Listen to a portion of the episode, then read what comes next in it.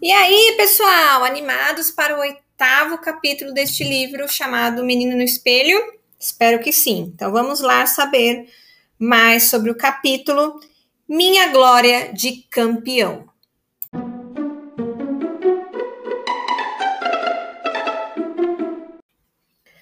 Nasci no dia 12 de outubro, aniversário do Gerson, que estava fazendo oito anos.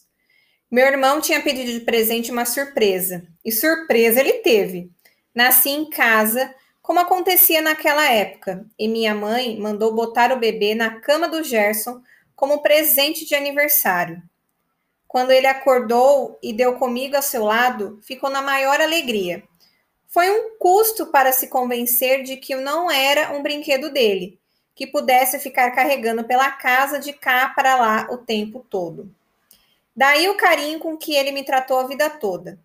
Embora o Toninho, que era só dois anos mais velho, sempre tenha sido também muito meu amigo e fosse meu companheiro de quarto, o Gerson, pelo fato de já ser para mim um homem com seus 16 anos, me despertava uma grande fascinação. Eu queria ser como ele quando crescesse. Diga-se de passagem que, ao completar oito anos, também pedi à minha mãe um bebê. Ela achou muita graça, botando na minha cama um boneco, o que me deixou com muita raiva ao acordar, pois além do mais, eu não era menina para ganhar presente daqueles. Estou contando tudo isto para chegar a um episódio de minha infância que devo ao Gerson e relacionado a futebol, que sempre foi a sua grande paixão. Até hoje, tantos anos passados, com filhos crescidos e cheio de netos, ainda joga futebol de salão e tem a parede do seu quarto decorada com retratos de jogadores. Quando garotinho, eu ia vê-lo jogar no Gol do América, que era o time de nossa devoção. Primeiro nos juvenis, depois no time titular, do, da qual era reserva, apesar da pouca idade. Até então, o futebol tinha constituído para mim uma série de sucessivos fracassos. Para começar, na escola, eu sempre ficava por último na escolha dos times, que os dois melhores faziam alternadamente, depois de tirarem para o ímpar para saber quem começava. No dia em que um dos que escolhiam me apontou por distração antes do fim, os escolhidos protestaram ah, ele não! Tinha de me conformar com o fato de ninguém me querer no seu time. Procurava me consolar com a ideia de que me rejeitavam não por jogar mal, mas por ser um dos menores. Não podia nem apelar para a ignorância, como fazia o bolão, um gorducho que mal conseguia correr em campo, mas que ia avisando logo por ser dono da bola. Ou eu jogo ou ninguém joga. Não que eu fosse assim tão ruim, dos piores. Conseguia controlar a bola que me passavam, quando me passavam. Jogando em geral, quando deixavam, na ponta direita, por ser pequenino, mas veloz. Conseguia também levá-la de vez em quando à linha de fundo, como fazem os pontas mais famosos. Só que acabava saindo pela linha de fundo, com bola e tudo, pois me esquecia de centrar. Eu era muito distraído, eis o problema. Ficava prestando atenção em coisas que não tinham nada a ver com o jogo. Um carro que passava na rua, um passarinho pousado na árvore, um avião no céu. De repente, era aquela gritaria dos outros me, incentiva, me incentivando. Vai nela, vai nela! Era comigo? Eu caía das nuvens, procurando ir na bola, mas nem mesmo sabia onde ela estava. Quando a descobria, o zagueiro adversário já se havia antecipado, afastando o perigo, enquanto os companheiros reclamavam, pedindo minha substituição. O resultado é que eu era um peso morto nas raras peladas que me deixavam disputar, tanto na escola como no campinho daquele lote vazio perto de casa. Um dia experimentei jogar de goleiro e o resultado foi ainda mais desastrado. Engoli cinco gols, sendo três contra, feitos por mim mesmo na hora da confusão, dois de cabeça e um com o traseiro. Tamanha era a minha frustração por causa do futebol que resolvi treinar sozinho, para ver se melhorava o meu rendimento no jogo. Ia para o campinho de pelada quando já não havia ninguém lá e ficava horas a me distrair com uma bola que meu pai me dera, a meu pedido. Não me ocorreu apelar como bolão para o fato de agora também ser dono da bola. Tentava, sem resultado, matar na cabeça, controlar no peito ou no joelho, sustentar a bola no ar fazendo embaixada, como via os grandes jogadores fazerem. Conseguia no máximo dois ou três lances, e ela rolava logo para longe de mim. Reslavava no meu pé e o chute em gol saía espirrado, sem direção. Em geral, eu voltava para casa coberto de suor do esforço feito e de desânimo com o resultado obtido. Entardecia, quando um dia, sentada no tijolo que marcava um dos lados do gol, pensando em desistir, levantei o rosto, sentindo que alguém me observava de longe. Era o Gerson. Ele se aproximou. Não é nada disso, está tudo errado. Vou te ensinar como se faz. Disse que estava ali havia muito tempo, acompanhando o meu esforço. Pegou a bola e mostrou como eu deveria fazer para erguê-la do chão com o pé. Uma puxadinha por cima e depois enfiar de leve o bico da chuteira por debaixo. O chute devia ser com o pé, com o peito do pé e não com a ponta. Nas bolas altas, nas rasteiras, com o pé meio de lado. Assim, quer ver? E ele chutava com perfeição a bola que ela ia direitinho ao gol. Depois me mostrou como se dava a cabeçada, com a testa e não com o alto da cabeça. Por isso é que eu chegava sempre em casa com ela doendo. E a testa é que ia na bola, não a bola na testa. Naquele dia e nos que se seguiram, ele me ensinou uma porção de coisas assim, que eu ia aprendendo lentamente para depois tentar praticar sozinho e olha que ele jogava era no gol. Não adiantou grande coisa. Na escola eu continuava o último a ser escolhido e me deixavam entrar no time só para fazer número, quando não havia ninguém mais para completá-lo. Cheguei a passar pela humilhação de exigirem que eu jogasse o primeiro tempo num e no segundo tempo no outro, para compensar a desvantagem de me terem como jogador. Não que este ou aquele já não tivesse percebido em mim algum progresso, mas haviam decidido que eu era ruim de bola e não mudariam nunca de opinião. Além do mais, eu continuava sem conseguir acompanhar o tempo todo o desenrolar do jogo. Qualquer coisa me distraía a atenção. Houve um dia em que, final de partida, a bola veio rolando até meus pés. Eu estava praticamente sozinho diante do gol e em oposição legal. O goleiro, já batido, caído ao chão, era só chutar. Em vez disso, pensando que não estava valendo, que o juiz já tinha apitado qualquer coisa assim, peguei a bola com a mão. Me voltei para os companheiros que, na maior gritaria, insistiam comigo que chutasse e perguntei ingenuamente: Que foi que aconteceu? Logo, o goleiro adversário se aproximou e me tomou a bola das mãos, dizendo em tom de zombaria: Com licença, artilheiro. Perdemos o jogo por causa disso. Naquele dia, voltei para casa chorando. Acabei desistindo de jogar e me limitando a ir com o Gerson e o Toninho assistir às grandes partidas. Mas a minha mágoa continuava.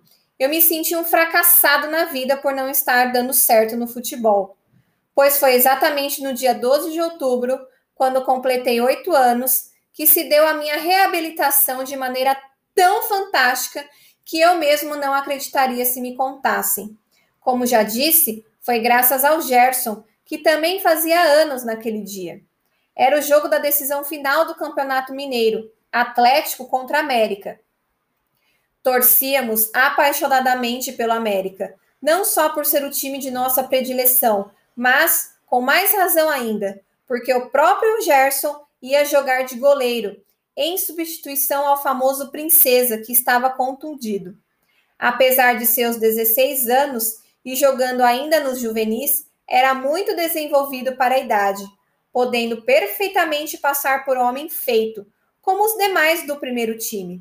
A formação do América, segundo o esquema 2-3-5, que vigorava na época, era a seguinte: Gerson, Chico, Preto, Negrão, Rafael, Pimentão, Bezerra, Jair, Javerte, Jorivê, Jaci, Gico, Leite.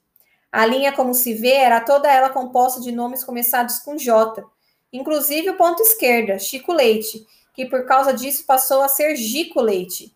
Quem não acredita que consulte os jornais da época. O time do Atlético se compunha dos seguintes craques: Cafunga, Nariz, Maurício, Mauro, Brent, Caieira, Cafir, Said, Orian, Jairo e Cunha.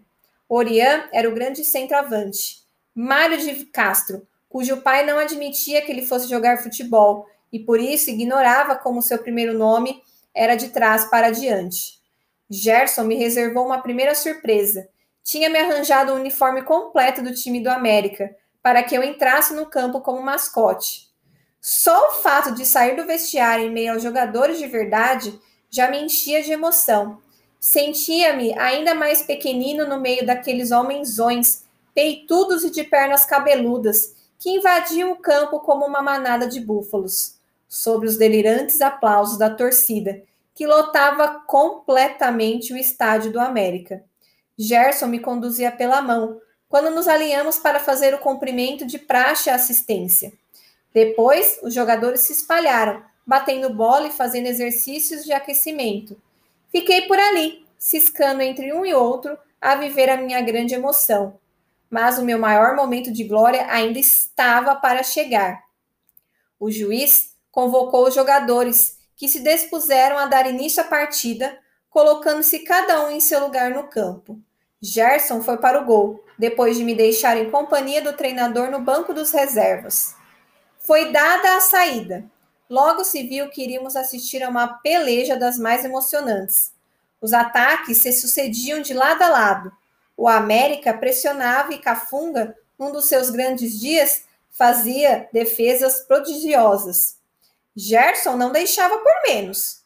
Os craques do Atlético encontravam no meio, no meio irmão uma barreira intransponível. Gerson não está deixando passar nem pensamento, diziam os reservas a meu lado, entusiasmados.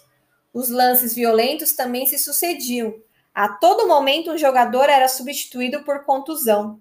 O primeiro tempo terminou empatado de 0 a 0. Logo no início do segundo tempo, o juiz apitou contra o América um pênalti que nossa torcida reclamava, revoltada, jamais ter existido.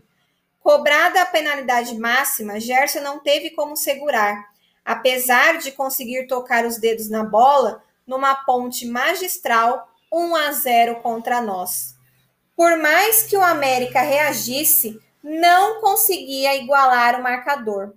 Faltavam 15 minutos para o término da partida, quando, enfim, uma bola cruzada de Javert para a área foi dar na cabeça de Jaci, que emendou de primeira, sem que Cafunga nada pudesse fazer. Um gol de susto, como se costuma dizer. Estava empatada a peleja. O tempo passando, as duas equipes buscando ferozmente o desempate. Aos cinco minutos do término da partida, houve uma interrupção. Não entendi bem o porquê, e pelo jeito a torcida ainda menos, pois prorrompeu na maior gritaria. Ao reiniciar-se o jogo, a linha americana esboça um perigoso ataque pela direita. De posse da bola, Gico Leite penetra na defesa contrária, mas se choca violentamente com o nariz e rola no chão, contundido, botando sangue pelo nariz. Pânico nas hostes americanas. Todos os reservas já haviam entrado em campo. Não sobrara ninguém para substituições. Que fazer? Segundo as regras daquele tempo, time nenhum podia jogar desfalcado, sob pena de ser eliminado do campeonato. Disputa interrompida, o jogador machucado é retirado na maca. Gerson vai confabular com o juiz, gesticula depois vem correndo até o banco dos reservas, onde me encontro, em companhia do treinador e do massagista. Fala qualquer coisa ao ouvido do treinador, me apontando, e este se volta para mim com ar grave. Você vai ter que entrar, Fernando. Não tem mais ninguém. Você é a nossa última esperança. Não vacilei. Além do mais, Era justamente a ponta direita minha posição predileta, pois se o América precisava de mim para completar o time, contassem comigo era uma questão de honra. Apenas mais cinco minutos, mas futebol, como se sabe, é uma caixa de surpresas. Em cinco minutos, tudo pode acontecer, e aconteceu. Mal tive tempo de fazer o aquecimento. Como se fosse a coisa mais natural do mundo, entrei em campo. A aclamação da assistência foi ensurdecedora, o que não chegou a me perturbar. Tinha de me concentrar na missão que me cabia. Gerson havia me ensinado muito bem o que devia fazer. Jorivé deu a saída no meio do campo, cumprindo ordem do juiz. Atrasou para Pimentão, que adiantou para Jaci. Caieira roubou-lhe a bola, passando para Chafir, que avançou perigosamente. Gerson se preparou para defender. Chico Preto aliviou, pondo para fora num chutão. Ao contrário do que fazia nas peladas de meninos, eu procurava acompanhar lance por lance e desenrolar a disputa em seus instantes finais. Chafir fez a cobrança da lateral, quando de presente para Negrão, que, sem perda de tempo, acionou Bezerra. Quando eu, estrategicamente colocado no setor direito do gramado, como me competia, já pensava que não daria tempo sequer de intervir numa jogada só. Eis que Bezerra faz com que a bola venha rolando até mim. Depois de dominá-la numa manobra que arrancou aplausos da torcida e tendo Jaci na cobertura, driblei nariz, deixando estatelado de surpresa, e tabelei com meu companheiro. Este passou a Jorivé enquanto eu me deslocava para recebê-la de volta. Então disparei num pique sobre o delírio da assistência, e lá fui eu com as minhas perninhas curtas no meio daqueles cavalões. Driblei um, outro, deixei para trás a defesa adversária e me vi, e me vi frente a frente com o goleiro Cafunga. Abri os braços gigantescos. Achei que queria me pegar e não a bola. Fiz que chutava, como se fosse encobri-lo. Ele pulou. Então passei com bola e tudo por entre as pernas dele e marquei o gol da vitória. Foi aquela ovação, a torcida delirava. Logo em seguida soou o apito final e meus companheiros de equipe correram para me abraçar e carregar em triunfo, o que para eles era fácil, dada meu tamanho. E assim demos a volta olímpica, sagrados campeões.